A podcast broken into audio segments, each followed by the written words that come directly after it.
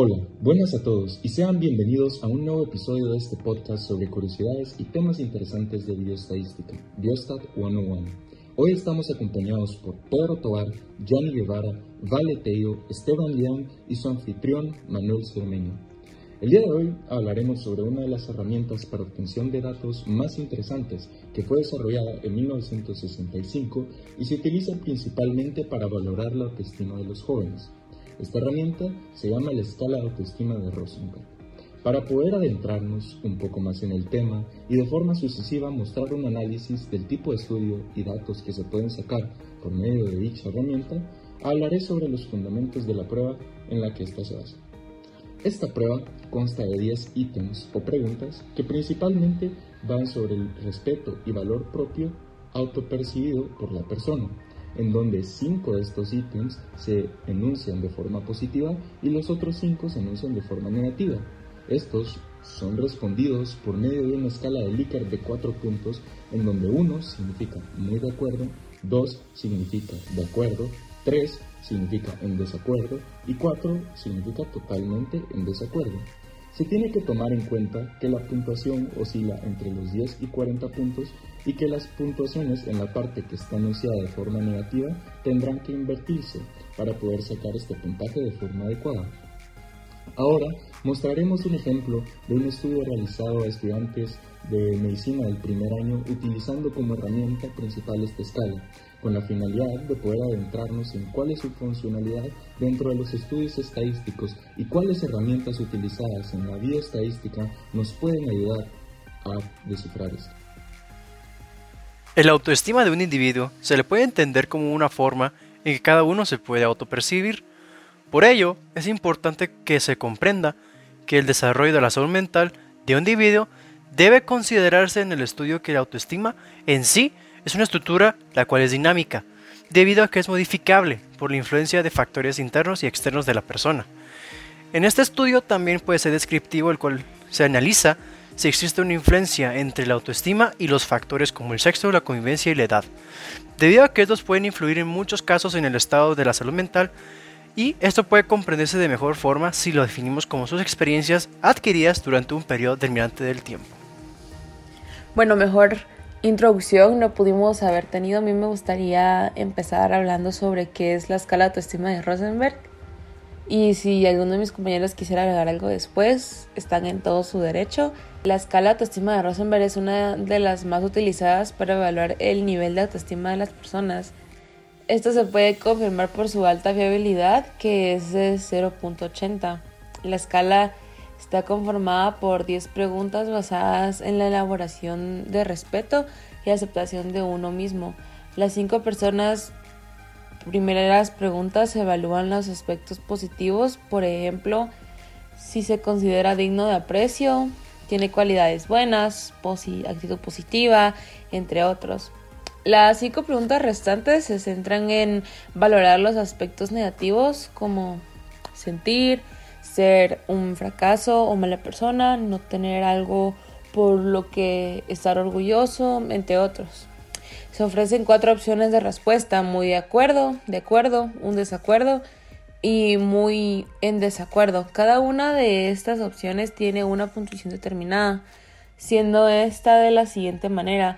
De la primera pregunta a la quinta, la puntuación es de 1 a 4 puntos. Esto se invierte en el resto de preguntas en las cuales el puntaje va de 4 a 1 puntos.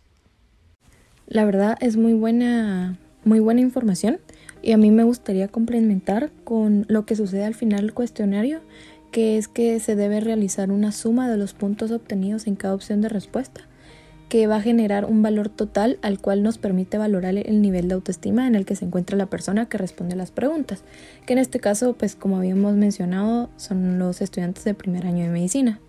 Se determina que la persona eh, tiene autoestima alta si su puntaje total está en el rango de 30 a 40 puntos. Eh, es autoestima media si se tiene de 26 a 29 puntos. Y por último se considera como autoestima baja a los que tienen menos de 25 puntos.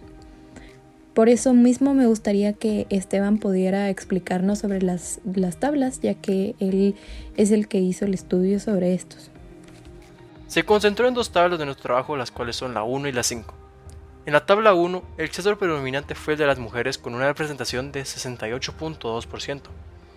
Se debe recalcar que dos personas del total de encuestados dieron por optar en no decir el sexo. También se debe ver que en la convivencia del 99.1% de encuestados conviene con más personas entre 1 a 9 personas. Esto se puede expresar por un que son estudiantes de primer año. En la tabla 5 se logró observar que P es mayor que alfa. Se debe recalcar que alfa tiene un valor de 0.05. Se logra ver en las valores que son mayores de 0.05, a lo que podemos decir que no hay dependencia, ya que si hubiera dependencia tendría que ser menor que alfa, 0.05. En el análisis de la diferencia de proporción en las mujeres se puede ver que no hay alguna diferencia entre alta y baja. Se puede ver de misma manera en los hombres, en sí, una diferencia como tal no existe con la proporción de encuestados que tienen autoestima de alta o baja entre personas, acompañados y muy acompañados en otras palabras. También se logra ver que no hay una diferencia entre los niveles de autoestima de las personas con una edad de 17 a 20 y de 21 a 24 años. Ya que mencionaste lo de las tablas, yo tengo resultados de la encuesta y me parece muy interesantes, así que me gustaría compartirlas con ustedes. Pues lo que estuve leyendo es que el total de los estudiantes que fueron encuestados, el 55% tienen autoestima alta y que estas personas se valoran y se aceptan tal como son. También se supo que al observar la relación de proporciones en la autoestima de ambos sexos, los hombres tienen una mayor autoestima baja a comparación de las mujeres y las mujeres tienen una mayor autoestima alta a comparación de los hombres. Aunque los resultados también muestran que las mujeres fueron más que los hombres encuestados y analizar las estadísticas con un 95% de confiabilidad se verificó que ambos sexos tenían una misma proporción. Esto lo podemos ver porque de 2.27 mujeres eran solo por un hombre. También se costó la variabilidad de edad. Se supo que el 92.7 de las personas encuestadas su edad estaba entre los 17 a 20 años y esto debe, se debe tener en cuenta ya que los estudiantes de medicina están cursando su primer año y el 23.6% tienen una autoestima baja. La autoestima baja es una enfermedad que puede afectar demasiado, pudiendo, afectar su rendimiento en la universidad y en su vida cotidiana. Entonces se debe de tener esto muy en cuenta en las próximas actividades que se hagan en en estos cursos. Sí, la verdad es que es bien interesante conocer todos estos datos, pero recordate que por sí la carrera de medicina es muy competitiva y muy demandante. Por eso mismo considero que es de suma importancia conocer los distintos niveles de autoestima, que en este caso fue a los de primer grado, y evidenciando de que una autoestima positiva se asocia a un mayor rendimiento académico en alumnos de ciencias de la salud. Para el análisis de los datos se realizaron tablas facilitando la aplicación de diferencia de proporciones de medio y chi cuadrado, que fue lo que nos enseñó la Universidad de Cuenca en la clase de bioestadística, evidenciando que 26 personas de 110 estudiantes encuestados tienen baja autoestima. Como resultado se puede ver que puede afectar su rendimiento académico, ya que la carrera pues, de medicina requiere de mucha atención y mucho esfuerzo.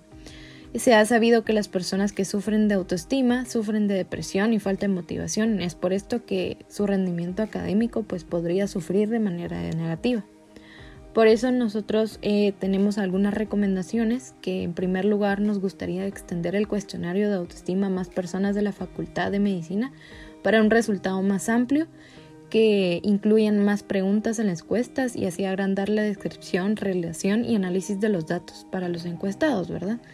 Mejorar la investigación de la autoestima en los alumnos de medicina para trabajar con las personas que tienen un bajo nivel de, autoestima y de esa manera acompañar a su crecimiento personal y ayudarlos. Y para esto iniciar la investigación con una hipótesis de lo que se espera como resultado de la investigación. Esto con el fin, pues como había mencionado, de mejorar la autoestima dentro de la carrera de medicina y no solo sobre medicina, sino que también se podría llegar más lejos eh, a todas las carreras que sean eh, no solo de ciencias de la salud, sino a toda la universidad. Muchísimas gracias a todos los que escucharon el podcast del día de hoy sobre la escala de Rosenberg. Esto fue Biostat 101 y esperamos que puedan seguir aprendiendo con nosotros.